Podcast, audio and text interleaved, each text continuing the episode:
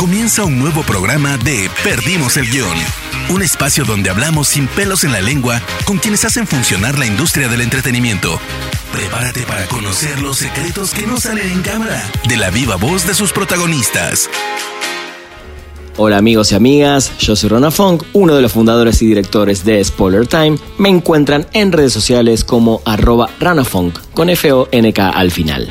El día de hoy tengo una charla espectacular eh, con Sebastián De Caro. Es actor, guionista, director de cine, eh, hace radio, hace podcast, es coleccionista y como se lo dije y lo van a escuchar, para mí decir Sebastián De Caro es decir cine. Así que la charla es imperdible, imperdible con todas sus anécdotas, todo lo que nos tiene para contar eh, y cómo está viendo él el mundo del entretenimiento en estos días. Así que disfruten de este episodio de Perdimos el guion. Perdimos el guion. Seba, querido, ¿cómo estás? Bien, todo bien. La verdad que viendo cómo, cómo llevarla, organizándome un poco como todos, ¿no? Totalmente. Eh, empezamos por otro lado. Por lo general empiezo yéndote a la infancia, pero ya que tocas el tema de entrada, de organizándote, tiene que ver con esta pandemia que estamos viviendo eh, y cómo la vas llevando en general, no tanto a nivel eh, laboral, sino a nivel personal. ¿Te estás redescubriendo en cosas? ¿Te estás tomando el tiempo para cosas que, que habías olvidado? Creo que no, no tanto. No sé si apareció algo nuevo sí que mm, toda la, acumulación de música y de, y de películas, este, bueno, un poco me, salva. Yo siempre tengo algo para entretenerme acá. Pero la verdad que me ha tocado con mucho trabajo, lo que considero un privilegio y una suerte.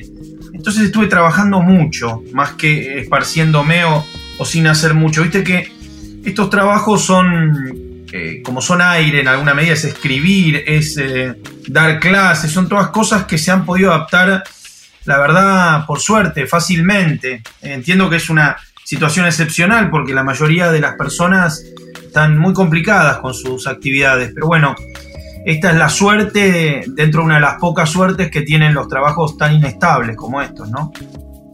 Sí, totalmente. Creo que son momentos, ¿no? Algunos, por momentos, por más que las cosas estén normales, digamos, si, si esa palabra hoy existe o no, eh, pero sí, e, es, cuestión de adaptarse también, ¿no? Y bueno, depende también del trabajo. Digo, hay parte del trabajo de lo que vamos a ir hablando durante esta hora que tiene que ver con poder estar y hacerlo desde un lugar remoto, y hay otro que es filmar, que definitivamente en estos momentos no lo puedes hacer, ¿no? Pero, pero un ratito vamos a, hablar de eso.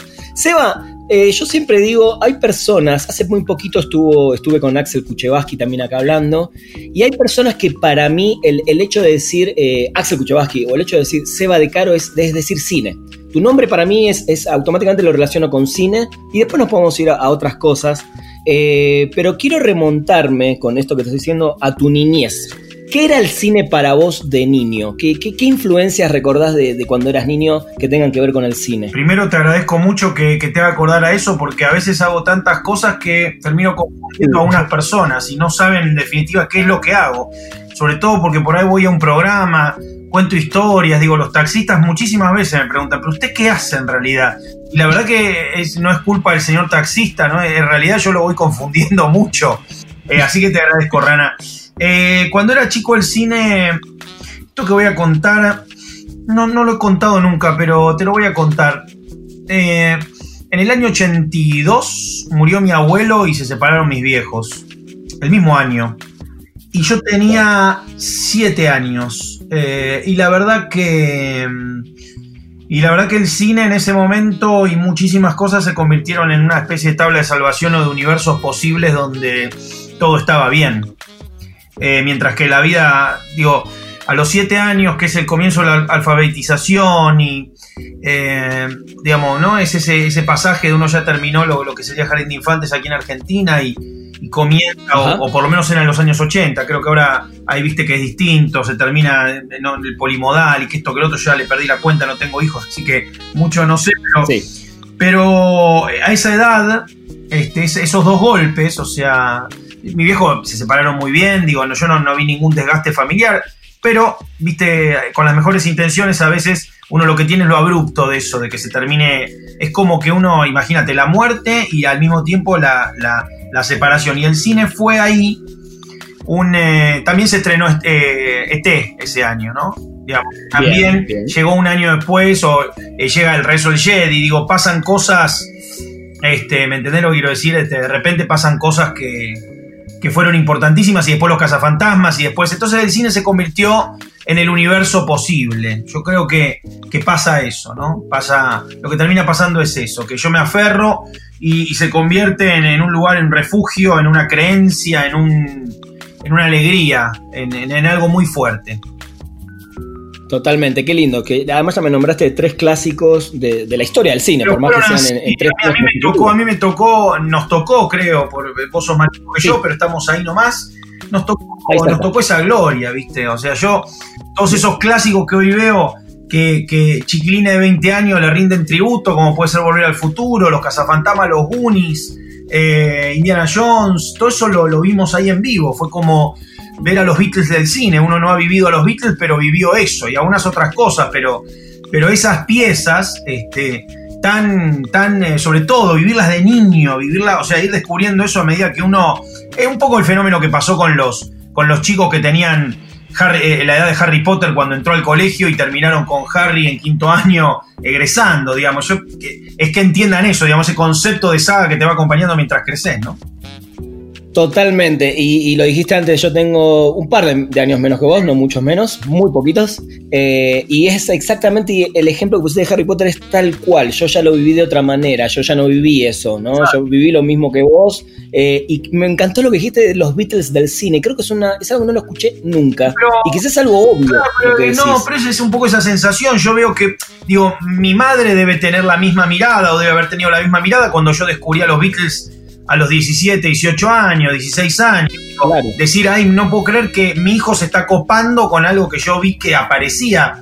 Y hoy, este, yo tengo una sobrina que todavía es muy chiquita, apenas cumplió dos años, pero en algún momento descubrirá ET, en algún momento descubrirá Star Wars, en algún momento descubrirá, no sé, y va a ser un flash, ¿no? Porque ahí uno ve la idea de legado, que me parece perfecto, por otro lado, que se apropien y que disfruten como dice John Carpenter, ¿no? Acá nadie tiene, uno no es dueño, pero, pero también contarles, a veces le cuento a mis amigos más jóvenes, yo tengo amigos que tienen 30 años, le digo, bueno, no sabes lo que fue ir a ver Volver al Futuro el primer sábado después de haberse estrenado un jueves, cuando nadie sabía lo que iba a ser esa película, en qué objeto cultural se iba a convertir. Y lo cuento para, para y, les encanta que les cuente esa historia, como me encantaba a mí que mi mamá me cuente eso, cuando compró el primer simple eh, de, de, los Rolling Stones o de los Beatles, ¿no? Cuando llegó el primer disquito de, 45. Totalmente. No, me encanta, me encanta. Creo que no nos va, ya te anticipo que no nos va a alcanzar esta hora, vamos a tener que hacer un programa más adelante. ¿eh? Pero bueno. Contame, Seba, eh, en esa edad todavía, quedémonos en esa infancia, preadolescencia, ¿ya soñabas eh, con algo relacionado al cine en tu futuro cuando ibas creciendo? ¿Ya querías ser parte del mundo del entretenimiento o cuándo empezó eso? Mira, yo, yo la ilusión la mantuve, yo soy de los que jugó con muñecos hasta grande para jugar con muñecos. Cuando te digo grande te estoy diciendo 11 años, ¿sí? O sea, quiero decir, a los 11 años es raro que un chico 11, 12 que todavía juegue con muñecos con un poder de abstracción tan grande como jugar con los muñecos. Eh, yo traté de creer que, que, aquello era verdad. Digo, yo quería ser Indiana Jones, no quería ser Harrison Ford.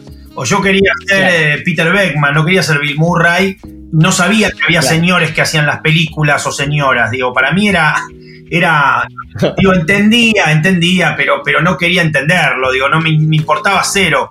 El primer nombre que me aprendo a un director es gracias a un capítulo de Blanco y Negro, eh, que es este, Different Strokes, para quien no, no, no, conozca la sitcom, y que es Spielberg, porque es mencionado en un capítulo que Willis se anota en un plan de hermano sustituto para, para ayudar a los chicos que no tienen hermano mayor, muy parecido al capítulo de Los Simpsons, ¿te acordás? El de con el, con el nene, bueno.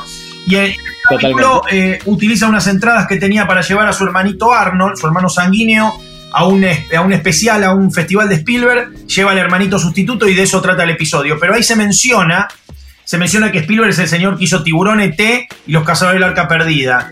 Y entonces yo me volví loco. O sea, era la primera vez que yo escuchaba el nombre de un director en relación a. Y aparte decía, pero estas películas me encantan todas. ¿Quién es este genio? Y al poco tiempo, esas sincronías míticas quiere que llegue a la Argentina Volver al Futuro con un cartelazo que decía Steven Spielberg presenta. Entonces yo dije, bueno, hay que ir, ¿no? Pero fue exactamente así. Qué lindo, me encanta, me encanta. Eh, Seba, hace, como dijiste antes, hace, eh, como le decías al taxista, ¿no? Eh, que te preguntan, ¿qué haces? Y me lo dijiste, haces muchísimas cosas, venís haciendo muchísimas cosas. Eh, entonces, de a poquito me quiero meter eh, en una por una. Por favor. eh, y no dejar nada afuera, porque la verdad que sos una persona muy interesante eh, y, y nunca paraste. Esa es la realidad. Solo trabajé, quiero empezar con tu- solo trabajé de esto, diga como se, se llame. Yo salí del colegio en el año 93 y entré a tele en febrero del 94 y acá estamos. No, no trabajé nunca de otra cosa. eh, y es así, es lo, lo único que es. No digo que sé hacer, pero es lo único que he hecho. Esa es la verdad. Tal cual, tal cual. Pero bueno, empezaste como actor, ¿no? O, o por lo menos empezaste a dar tu faceta de actor. Yo me acuerdo, perfecto. Yo te conocí viendo Montaña Rusa, eh, que es esta tira adolescente del principio de los 90. Sí, sí. eh, en Argentina. ¿Cómo empezaste? Eh, ¿Y qué es lo mejor y lo peor de tu experiencia después en general como actor? Excelente. Muy buena pregunta, Rana. Yo entré a estudiar teatro a los 15 años, ¿sí? Estudié teatro Bien. eh, a los 15 años, a los 16 años y a los 17 años. Tres años. Al tercer año de teatro, viste que están las muestras de fin de año, cuando uno hace su. va a la familia a ver, bueno, qué, qué hicieron los chicos, digamos, qué estuvieron haciendo. Y Lo que se ve en las películas. Claro, ¿no? mi tercer muestra, eh, yo hice una que es muy lindo, porque la verdad es lo más parecido a actuar ante público después de haberlo hecho adelante de tus compañeros en todas las clases. Cristina Vanegas era mi profesora de teatro, persona que amo y le estoy eternamente agradecido, una, una genia con los adolescentes, con, con los chicos, una, una profesoraza, una maestra realmente. Entonces, eh, en la tercera muestra hicimos unas escenas de un tranvía llamado Deseo. Yo no puedo creer, hoy me río. Fue el primer cigarrillo que fumé en mi vida porque Stanley Kowalski fumaba. Me fumé un Lucky, la garganta me ardía, una cosa espantosa. Tomaba un vaso de vino, toda una cosa como queriendo hacer el grande. Eh, y había entre la audiencia una productora de Canal 13 y sugirió que algunos compañeros de ahí de- del grupo hiciéramos un casting para un programa de televisión nuevo. Y cuando fuimos, y este es el típico cliché, es, es, este, realmente así, aunque suene redundante, una cola gigantesca, no solo larga la, la cola que había que salía de Canal 13, sino ancha, como de entrada de recital, viste, de concierto, que Wow. largas y de ocho personas de, de- de- de grueso. Y vos decís, Sí, sí, es sí. imposible quedar acá, porque es como no tenés nada para ofrecer, digo, no sos mejor que esa gente que está ahí, digo, no, no, no sé si me, me explico, es como, vinimos simbólico, no es como, pero bueno, el casting lo tomaban en el decorado del agujerito sin fin y yo quería conocerme, entrar a la tele siempre es divertido. Eh, y bueno, y fui, hice el casting y en la trivia, es graciosa, te elegían una compañera, viste, al azar, como vos pasás con este, vos pasás con este, y yo pasé con Natalia Oreiro. No, no te puedo creer. Este dato no lo tenía Sí, para nada. Fue su primer casting en Argentina. Años después me la crucé en una radio y me dijo, vos sos el turro que cambió la letra en el casting. Y bueno, la verdad que la mejor onda con Natalia, digo, me la he cruzado eventualmente. Eh, compartimos Wow. el set de mi primera boda un ratito, pero la verdad es esa. Era su primer casting y pasamos juntos. Fuimos, fue mi compañera de casting.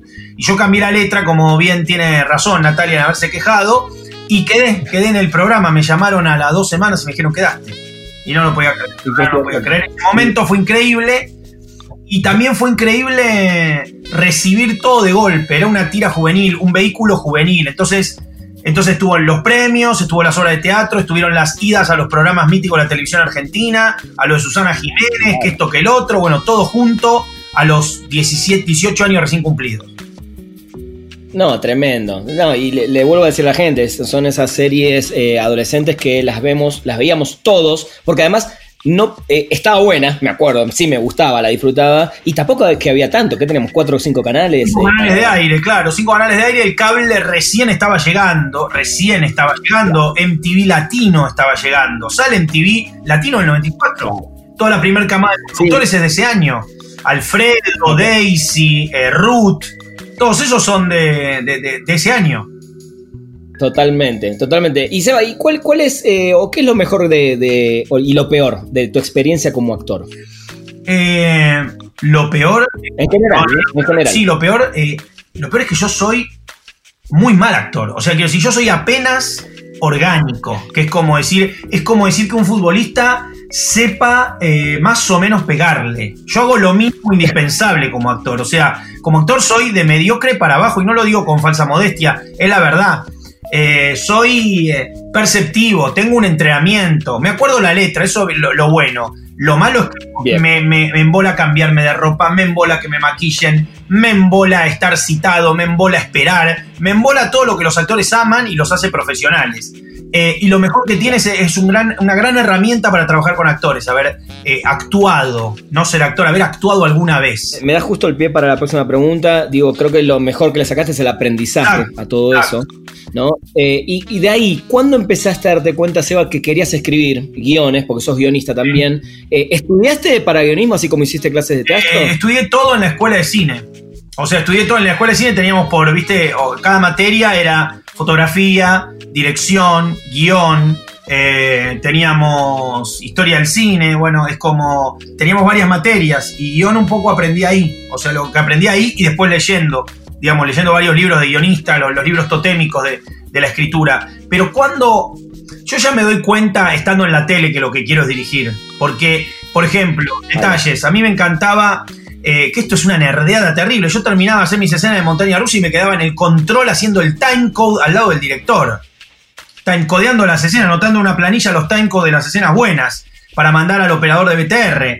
O hice cámara en algún plano fijo. O hice zoom en algún plano fijo también moviendo con la perilla el micrófono según quien hablara. Me gustaba eso. O sea, me quedaba chusmeando, ¿entendés?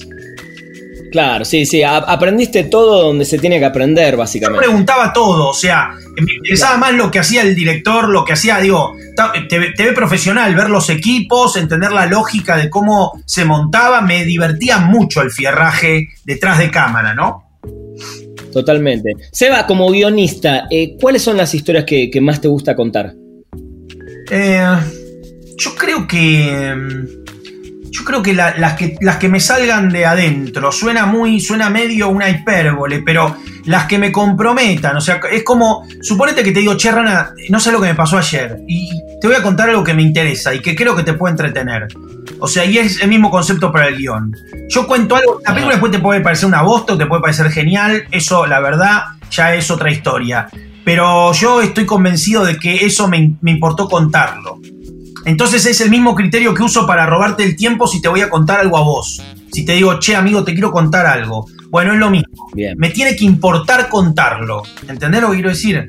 O sea, respondo a eso. Después puede ser una película de terror, una serie de tiros o una comedia enredos. Pero me tiene en algún punto, eh, eh, eh, tengo que sentirme como que, ay, tengo ganas de contar esto.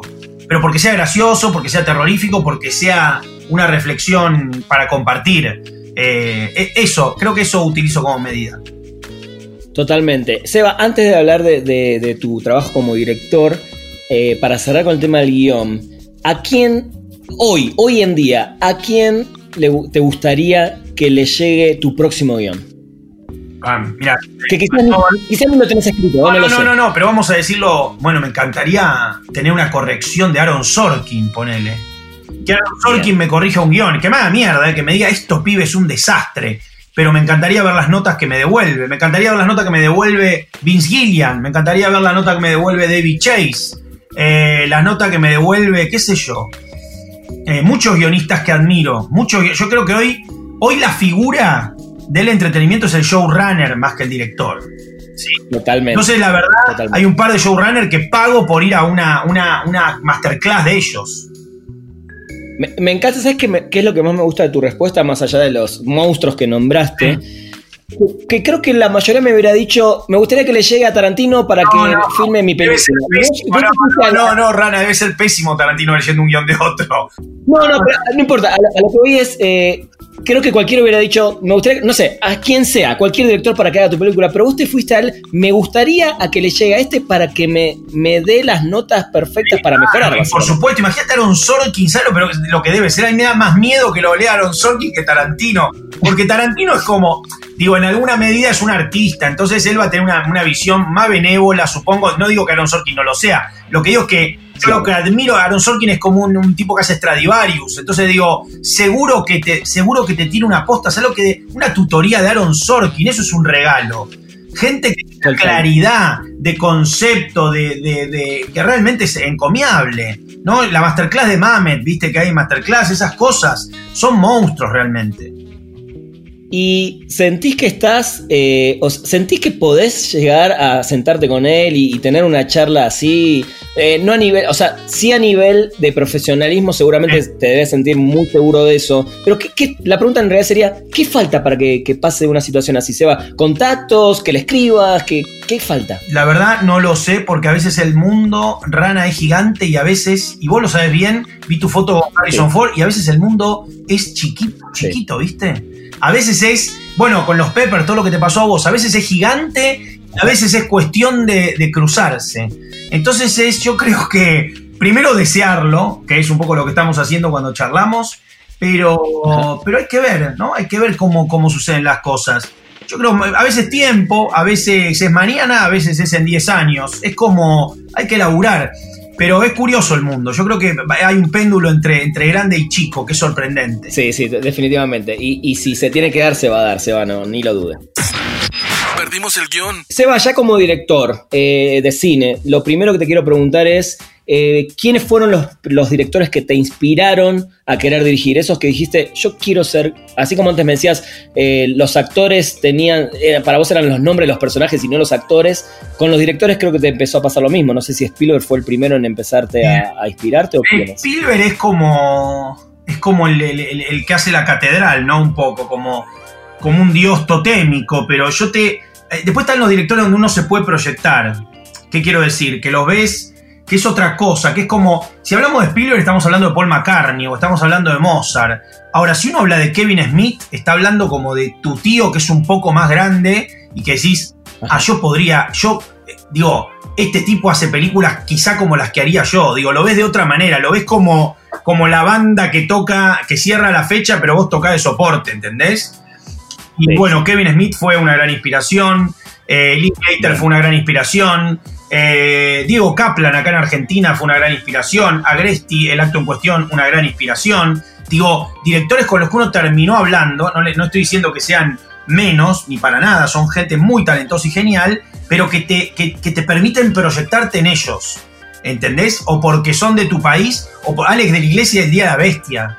O sea, eso me cambió la cabeza mucho más que Spielberg, porque Spielberg es, como te decía, Dios, pero Alex es como, ah, este es como mi tío grande que hizo una película en Madrid con una onda que no se puede creer y me demostró que en mi idioma y su idioma se puede hacer una aventura de satánica, de comedia negra.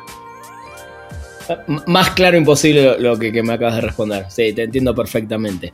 Que metiéndolo ya en, el plano argentino, barra latinoamericano, porque sabes que Spoiler Time eh, está acá en México, pero llegamos a toda Latinoamérica. ¿Qué es lo más difícil, Seba, de, ser director? Eh, en tu caso en Argentina, pero creo que en Latinoamérica en general, sacando eh, casos puntuales, eh, en México sobre todo, ¿qué es lo más difícil? ¿El apoyo, el dinero? ¿Qué es lo más difícil para Creo que lo más difícil hoy de, que tiene el audiovisual es, es la, ¿cómo, explicarlo? La, mm, la, la cantidad de, cosas que se filman todos los días. La inflación de la imagen es lo más difícil. O sea, los teléfonos filman y filman con una calidad increíble, hacemos todo el tiempo contenidos, eh, es como hay una saturación de la imagen, entonces es como una gran jungla. Pero en términos de lo que es Latinoamérica, yo creo eh, que Latinoamérica es el futuro del audiovisual. Latinoamérica es, es, como siempre, la que llega última, la que le llegó última el COVID, pero también a la, es la niña o la señora, la dama que va a ofrecer la tierra fértil para lo último, para lo nuevo.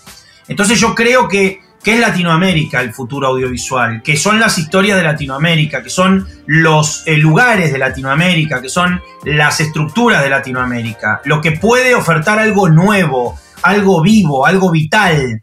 Eh, de la mano de, si querés te nombro Guillermo el Toro, pero atrás de Guillermo el Toro va a venir un montón de gente.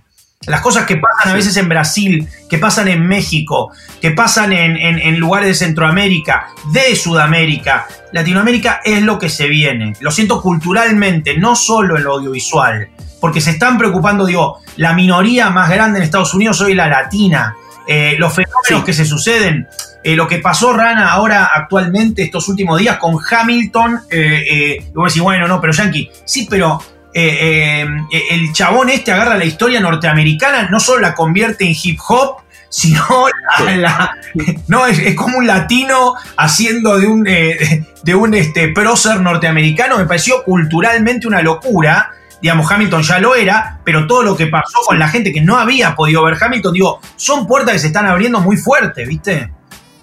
Totalmente de acuerdo. Y Seba, ¿dónde te ves vos ahí, como director en, ese futuro prometedor eh, latinoamericano? Bueno, en primer lugar, eh, no olvidándome nunca que soy argentino, que, y vos me decís, no, claro, eso uno no se olvida. No, no, estoy hablando de estar apegado y consciente de lo identitario. Y eso que yo no soy joven, digo, un director joven para mí tiene 25 años, 23, un director, una directora. Eh, yo estoy entrando en promedio. Bueno, tengo que acordarme siempre eso. Por suerte me lo acuerdo instintivamente. Yo no, no, no quiero hacer una película que se vea como una película gringa que no me quedó bien. Siempre trato de pensar en traducir a lo sumo lo que me interesa, pero soy consciente que yo no viví en Nueva York. No puedo vibrar como vibra el cine de, no sé, de Scorsese. No, no lo entiendo. Yo veo el irlandés y entiendo que es algo ajeno, que me subyuga y me maravilla, pero no lo entiendo en un punto. Ahora veo no sé qué, ejemplo te puedo poner, pero una película brasilera o mexicana y sí hay cosas que entiendo más. A otro nivel, ¿entiendes? Sí, sí, totalmente, totalmente. Seba, ¿tenés alguna muletilla como director? ¿Algo, algo que haces en el set? ¿Algo que haces con los actores siempre? Eh, creo que no. No, creo que no. Tengo. No. Trato lo que trato, pero no, no es una muletilla ni una cábala. Lo que trato es de hacer la película en primera instancia para la gente que está haciendo la película. Lo que me provoca que los productores me odien un poco, porque trabajo para el equipo, más que eso, yo no sé si me estoy haciendo buena publicidad así, pero yo trabajo mucho para el equipo. No trabajo, trabajo tanto para el producto como para el equipo, porque para mí trabajar para el equipo es trabajar para el producto, pero a veces me cuesta dolor de cabeza con, con gente que no lo entiende de afuera de la cancha, ¿no? Sí, sí, totalmente, te entiendo. Eh, y haces eh, ¿Qué es lo que más disfrutas del rodaje? ¿Qué es lo que más disfrutas y qué es lo que más sufrís como director? Eh, bueno, disfruto todo el rodaje. El rodaje es. El yo viviría de rodaje. Yo no quiero que la película se termine nunca. Yo no pienso en la gente viendo la película, en que nos ganamos el Oscar, en, en viajar a un festival. Yo pienso en estar con esa gente todos los días. Viviría filmando todos los días la misma película y que no se termine nunca porque ahí no existe nada, ahí no hay miedo, ahí no hay angustia, ahí no hay tiempo, ahí no hay noticias, ahí no hay nada, ahí, ahí estás con gente jugando, con cámaras, con, y la gente se disfraza y estás preocupado por cosas falsas como, bueno, y acá viene la escena, es increíble, es lo, más parecido a inventar un mundo e irse a vivir adentro. Uno hace las películas para vivir adentro de la película. Después lo que pasa casi que es un trámite. Está muy lindo. Pero, eh, pero yo lloro, me largué a llorar muchísimo el último día de rodaje de, Claudia, la última película que hice. Lloré muchísimo. Wow, te, iba a decir eso, ¿no? Lloraste por, por toda la emoción que se nota, que, la pasión que tenés al estar filmando tu producto, por, por el desapego con la gente con la que estuviste. Sí, me abracé muy fuerte con mucha gente cuando me di cuenta que se estaba terminando la película. Lloré mucho.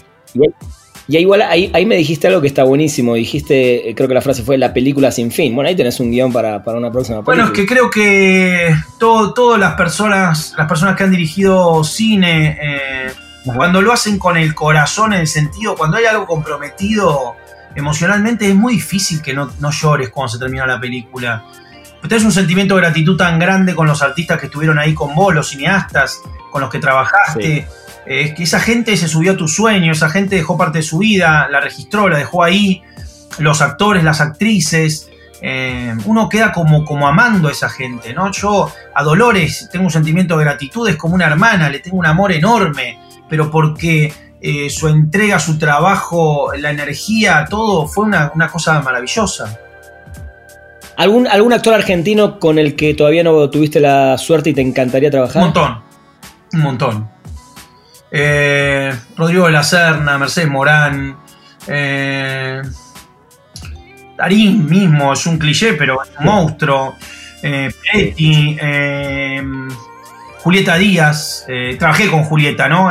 cuando hicimos Rockabilly, que era una película muy, muy así, muy amateur, muy sketchbook, pero, pero Julieta es una actriz descomunal, descomunal, de una inteligencia sublime. no, hay muchísimos. Hay, por suerte, hay actores para tirar el techo. Los actores son increíbles en Argentina. Los actores y actrices son, son monstruos realmente muy grosos. No, yo siempre lo digo. Eh, y, creo que lo dijo Darín, él, él, no triunfó afuera porque no quiso, porque no quiere. Eh, eh, pero Darín, yo creo que lo, seguramente, digo, soy, soy muy reacio a veces a los tops o a los rankings, pero seguramente está entre los 20 mejores actores de la historia del cine mundial. Sí, es, es, la estrella de cine masculina más grande de la historia argentina. Estoy de acuerdo con esa apreciación. Eh, y la verdad que estos actores que convocan tanto, este caso Darín o el caso Franchella o el caso Peretti, son actores de carisma muy especiales, eh, que a veces uno los tiene uno por generación y estos están muy pegados y en actividad los tres. Eh, estoy convencido de eso. Digo, son actores con magnetismo, ¿no? Con, que generan cosas realmente. Y después tenés un montón de actrices increíbles, un montón de actores y actrices secundarios increíbles. Digo, tenés elencos para todo, ¿no? Actores de teatro increíbles, actrices de teatro increíbles. La verdad, en lo que es como los historietistas, ¿viste? Argentinos que son como también una cantera gigante, además los futbolistas. Bueno, los actores y actrices argentinos son, son muy buenos, con un idioma muy difícil. Es más difícil actuar en español y en castellano que en inglés. Eh, eh, la verdad que con un idioma difícil para la expresividad, bueno, se defienden de un modo increíble. Seba, otra de tus pasiones es la radio. ¿eh? Haces radio hace muchos años. Eh, la radio tiene una magia completamente diferente. Estuviste colaborando en secciones de cine de muchos programas muy famosos de, la FM de Argentina, eh, tus programas propios, podcasts, etc. ¿Qué es lo que más disfrutas del formato de radio o, barra podcast? Porque hoy digamos que también el podcast está muy en moda. Sí, sí, sí. yo creo que mm, tomarnos el tiempo. ¿Sí?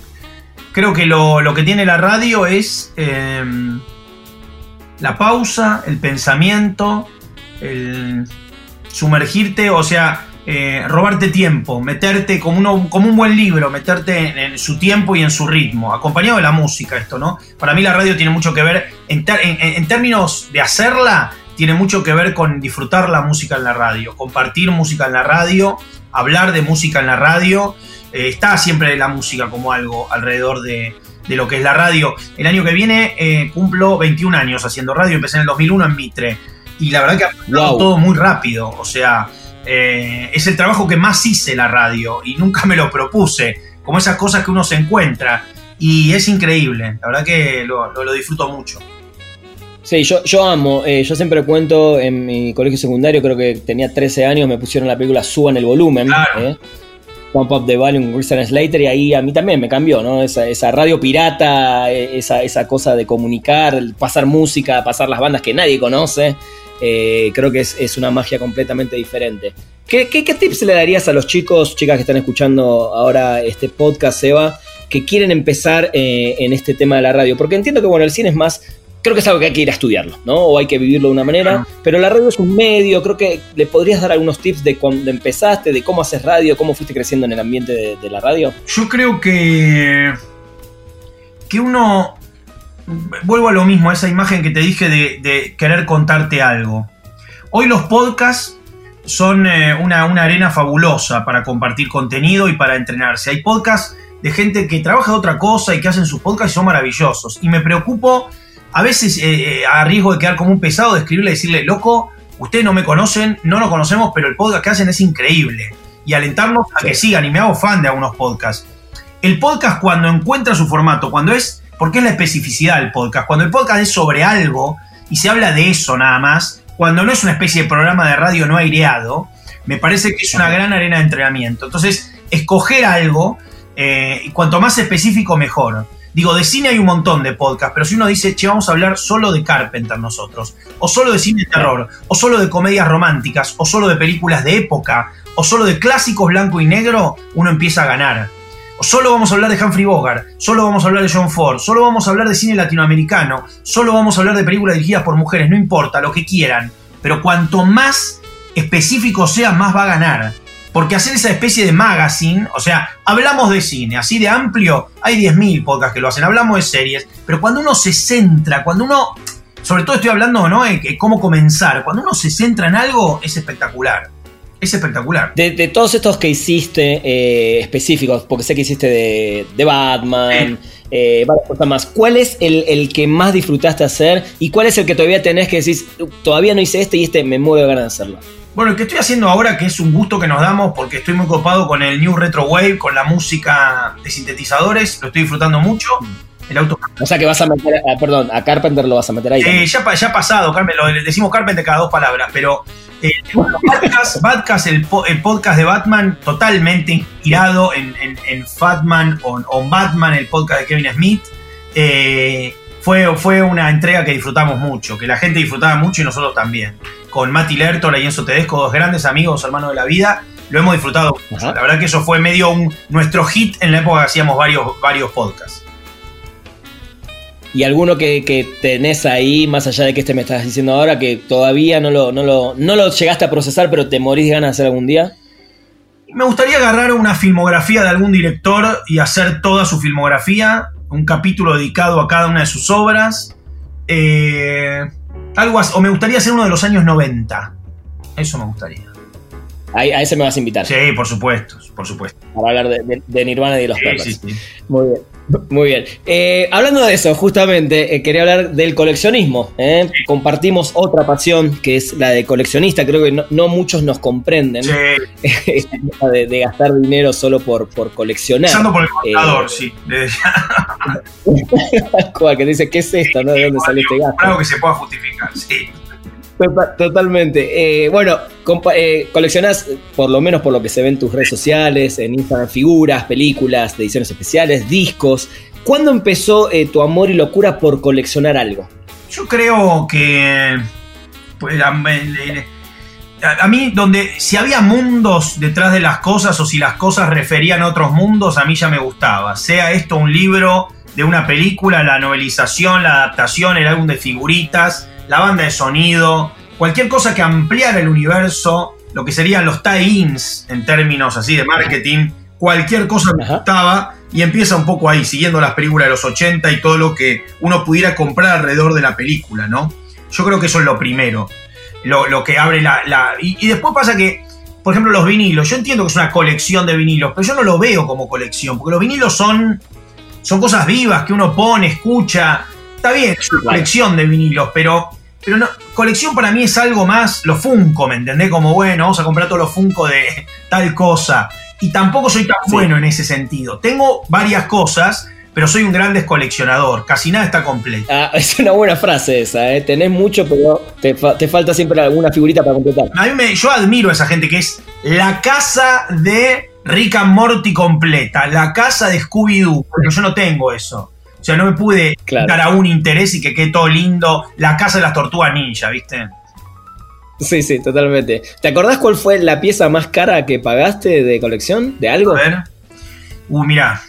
Eh, nunca pagué nada muy, muy caro. Vamos a ser sinceros. ¿no? Lo más caro que me compré fue mi bajo. Ah, ¿qué, ¿Es un bajo especial o algo? Mirá, esto lo vas a entender bien. Tengo un bajo que tampoco es tan caro, pero fue lo más caro que me compré yo que es el, un Hofner, pero no es un Hofner de los 60 de Maca tocando en la caverna. Es un Hofner de esos que. Es Hofner igual, ¿eh? No, no es que no es Hofner, no es que es Horner, no es Hofner, pero es Hofner más accesible. Eh, y el Hofner y el equipo y toda la, cosita, por ahí fue lo más caro. Bien. Y, así de, películas o alguna cosa que decís, uy, acá me dolió un poquito. Pero... Sí, después un podcast, eh, un podcast, un Blu-ray de una película de Fassbinder que porque hay muy poquitas que salió muy caro. Salió muy caro porque Kamikaze 89, una película, la última donde aparece Fassbinder, ni siquiera es de él, y es una película así con un look muy especial, querían hacer una saga, música de Tangerine Dream, y bueno, quería tenerlo y la verdad que pagué una cosa excesiva para lo que es. Pero bueno, lo que... Está muy bien. Así es el coleccionismo. ¿Y, ¿Y, qué es lo más raro que tenés en tu colección, Seba? Lo más raro, más raro. No, bueno, lo más raro, pero eh, eh, me llegó pues, de regalo de una gran amiga, es este, un cartucho de Luger 9 milímetros disparado en la escena de el juego de cartas en la frente de Bastardo sin Gloria, que me lo levantó del set y me lo regaló, porque ella trabajaba en la película y también trabajó en Django Unchanged, y, y tengo un cartucho de la Col 45 de, del pistolón de Django, cuando, de la Smith Wesson, cuando se se bate a duelo en el tiroteo final. Tengo un cartucho Colt y tengo un cartucho de Luger. Ah, pero eso es una. Eso es lo máximo. O sea, eso sí es una gran pieza única de colección. Sí, sí, sí. Tengo, mira, tengo. De Django también tengo el, menú con los precios de las birras que tienen ahí arriba de la mesa eh, eh, el doctor Jules y Django. Y de Bastardos también tengo los programas que reparten en, en la función de la operación Kino un prop, de, la, de, la, peli, sí, sí, sí. No, me encantó, hermoso, impresionante. Seba, eh, para ir terminando un poco con, esta primera parte del consumo de, cine de hoy, eh, ¿qué plataformas son las que estás utilizando más? ¿Cuáles son las que realmente consumís? Sí. Eh, ¿Qué te gusta de esas plataformas y qué falencias todavía ves en las plataformas de streaming hoy? Mira, creo que yo estoy muy, bueno, estoy hace enamorado de hace un tiempo de Amazon Prime. Eh, Netflix, eh, a ver, yo tuve 20.000 besos, estuvo en Netflix. Es muy lindo cuando tu película está en Netflix porque la puede ver mucha gente en otros países. Eh, o cuando la venden a una línea aérea, ¿viste? Esto es una locura. suelo ver Amazon Prime mucho porque el catálogo por ahí me identifica más que el de Netflix o el de Netflix lo tengo muy recorrido, pero utilizo esas dos. Y también veo mucho Blu-ray físico, porque hay que decirlo, digo, para un eh, eh, videófilo, eh, la imagen no se ve igual de un streaming nunca que un formato físico. Yo entiendo que por ahí es una pavada total, no estoy diciendo, pero vos, Rana, lo sabés con el audio. Digo que hay, viste, somos internautas. Digo, vos sabés que los parlantes de madera no suenan igual. Bueno, esto es igual, hermano. Digo, yo entiendo que no estoy invitando a que nadie lo haga y está perfecto como se ve en los streamings. Y sobre todo los streamings así tan, tan pro pero yo cuando quiero ver algo bien lo, veo en físico. Más allá de los extras del material adicional, porque quiero ver la fotografía, quiero verla. Eh, está bueno, porque entonces, ¿crees que una de las falencias del streaming eh, sea la calidad? Es que creo que eso no se va a poder mejorar nunca, nunca digas nunca, pero creo que hay algo que es que lo físico es, se está tocando, es como, eh, esto lo sabemos, digo, Spotify, vos pones un CD y te vuela la cabeza, el CD Nada ha sonado como un CD, Rana. Es así, lo sabemos. digo, nada, ha sonado como un CD y uno cuando recuerda, ah, no, lo que sonaba esto, pues un CD. Bueno, en ese sentido, vos me decís falencia y yo te digo de catálogo. Pero lo que pasa es que el catálogo que te programo yo no lo ve nadie, querido. Digo, es un problema de, caro, ¿no? De, de, Amazon Prime. Mi catálogo no lo vería nadie, o lo vería mucha menos gente. Que la, estos señores saben un montón, tienen algoritmos, Digo, mi catálogo sería un embole a, efectos de lo que se está consumiendo. Está, claro, está muy claro, sí, sí, sí, está muy bien. Seba, ¿cómo ves esta industria del entretenimiento eh, con todos los cambios que hubo antes de la pandemia, con todo esto de la saturación de contenido, lo que dijiste hace un rato en, la charla, eh, y con la pandemia que de alguna manera también nos va a hacer cambiar un montón de hábitos eh, ¿Cómo ves toda esta industria del entretenimiento, sobre todo el cine y el mundo de las series, en 10 años? No, sé que es mucho, porque todo cambia muy rápido. Pero, Rana, yo veo eh, Midnight Gospel, mm. o veo Bojack Horseman, o veo Rick and Morty, y bueno, hay que estudiar de ahí, hay que aprender de ahí. O veo, este, o terminé el Last of Us parte 2. Una película no te puede dar eso. Yo enseño cine, amo el cine, me emociono con el cine y compré 6.000 películas. Pero te digo la verdad, tengo que aprender y tirar, barajar y dar de nuevo. Tengo que aprender. Tengo que aprender de Succession, tengo que aprender de, de, de, todo, de Ash versus Devil Dead, tengo que aprender. O sea, estoy aprendiendo. Estoy tratando de Fleabag, tengo que aprender, tengo que aprender de todo. O sea, estoy estudiando de nuevo. Estoy estudiando la cabeza de Dan Harmon, ¿viste? Estoy estudiando la cabeza de los pibes de Mina y Gospel. O sea, hay que aprender. Hay que entender que que lo transmedia, hay que entender que los tiempos de consumo son otros, que hoy no tiene nadie 50 minutos para darte algo mirando y no hacer nada.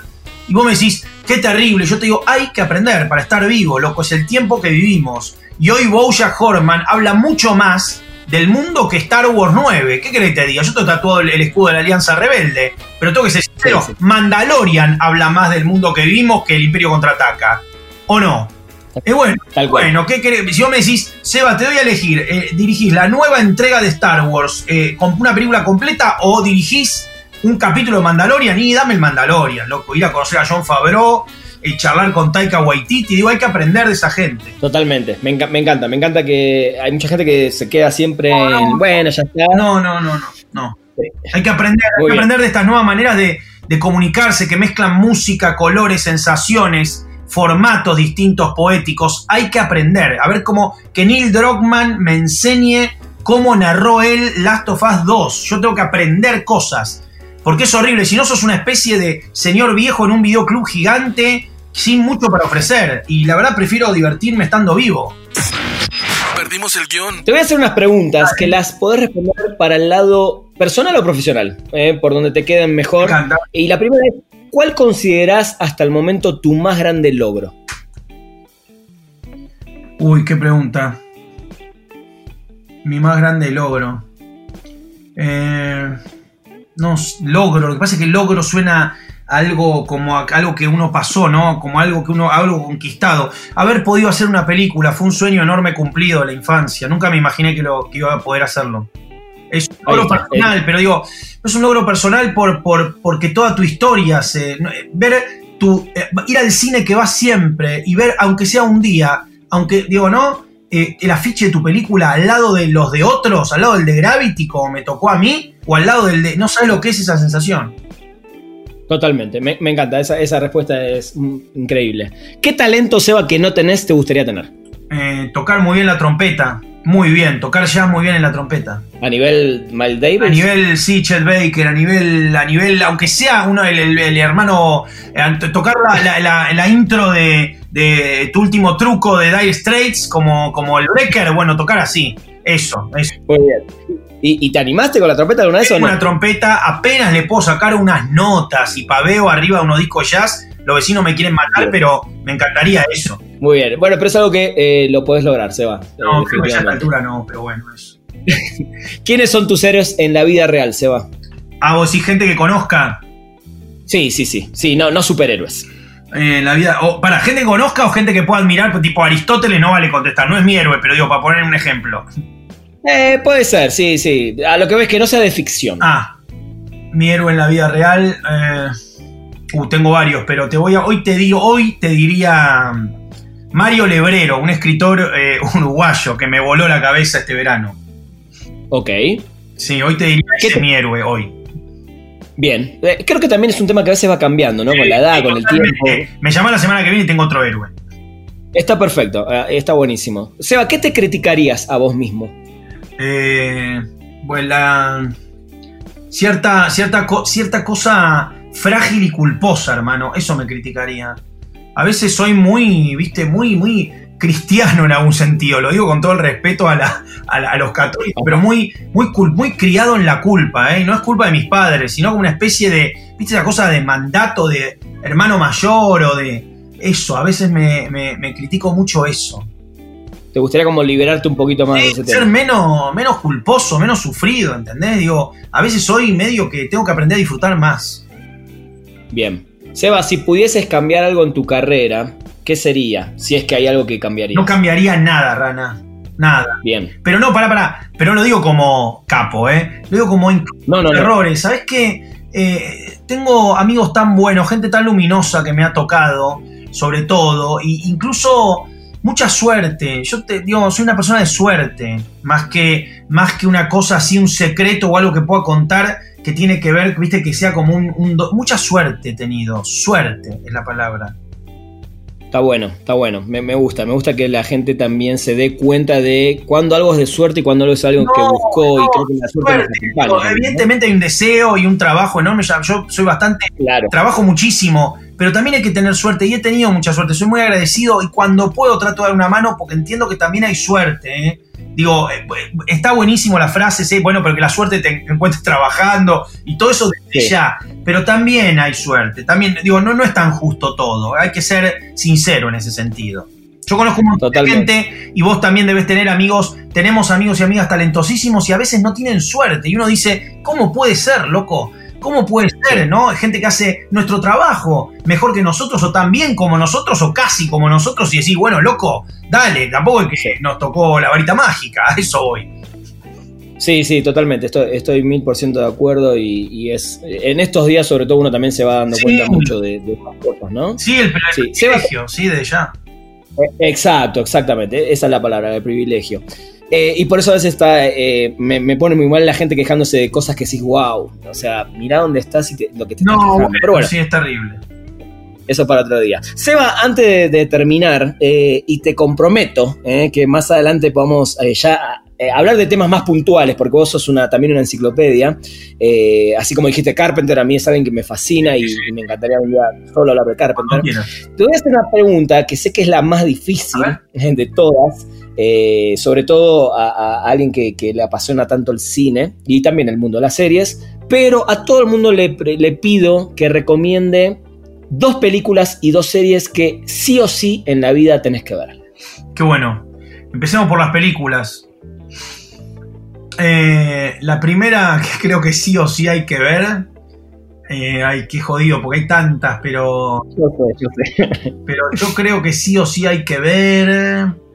Eh, a ver, quiero elegir una, una, una transformadora. bueno, creo que sí o sí hay que ver Tiburón en algún momento. Eh, Tiburón es una película de un, balance entre espectáculo, nobleza y pericia técnica alucinante. Y después algo un poco, quizá un poco menos este, rimbombante, pero que también considero que, hay que ver en algún momento, puede ser, este,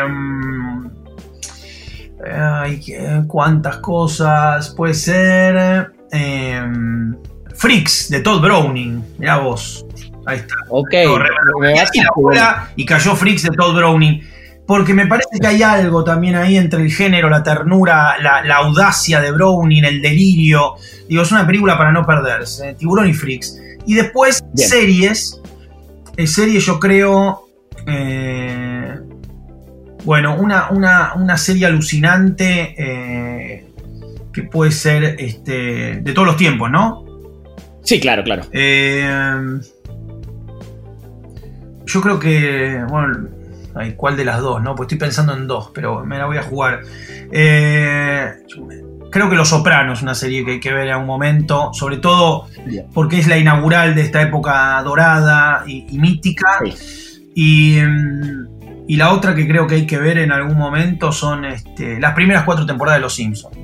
No, o sea, Muy bien. Eh, sí, para mí hay o sea, están remanidos los Simpsons, tendrían que haber terminado, se los critica, van y vienen, pero yo creo que ahí, ahí está esa temporada que para mí era la de los, de los DVDs lila, las que tienen muchos episodios escritos por Conan O'Brien. Yo creo que ahí hay algo eh, que, mágico a todo nivel. O sea, después todo lo que podamos discutir, y también lo menciono como algo inaugural para una época que hoy la animación, hoy la animación llega a lugares que no llega a nada. Digo, mencionamos a Rick and Morty, a Bojack y a un montón de cosas increíbles, pero pero esas temporadas, loco, los magios, el oso bobo, todo eso me parece que no, no hay con qué darle. No, y además es, eh, nombraste el comienzo de todo lo que dijiste después, Bojack, Rick and Morty, todo. Y esas temporadas, ¿viste? Esas temporadas, repito, lo que para mí era la caja en mi colección, la caja lila, la caja lila, no se puede creer, no se puede creer. Totalmente. Seba, eh, qué gusto eh, compartir esa charla. Eh, la verdad que me quedaría horas y horas hablando, sobre todo cuando gente que nos apasiona lo, mismo, ¿no? La música, el cine, todo esto. Así que nada, gracias en serio por tu tiempo y espero que podamos charlar nuevamente pronto y ojalá nos veamos el año que viene, porque ya no creo este año. Por favor, por favor, una noche de música, birras, escuchando, charlando de disco, me encantaría. Totalmente. Seba, te mando un abrazo enorme. Abrazo gigantesco, loco. Gracias. Bueno, gente, este fue otro episodio de Perdimos el Guión. Nos escuchamos la próxima semana. Llegamos al final de Perdimos el Guión. Gracias por acompañarnos y no te pierdas un nuevo programa cada martes, donde hablaremos sin pelos en la lengua con quienes hacen funcionar la industria del entretenimiento. Perdimos el Guión.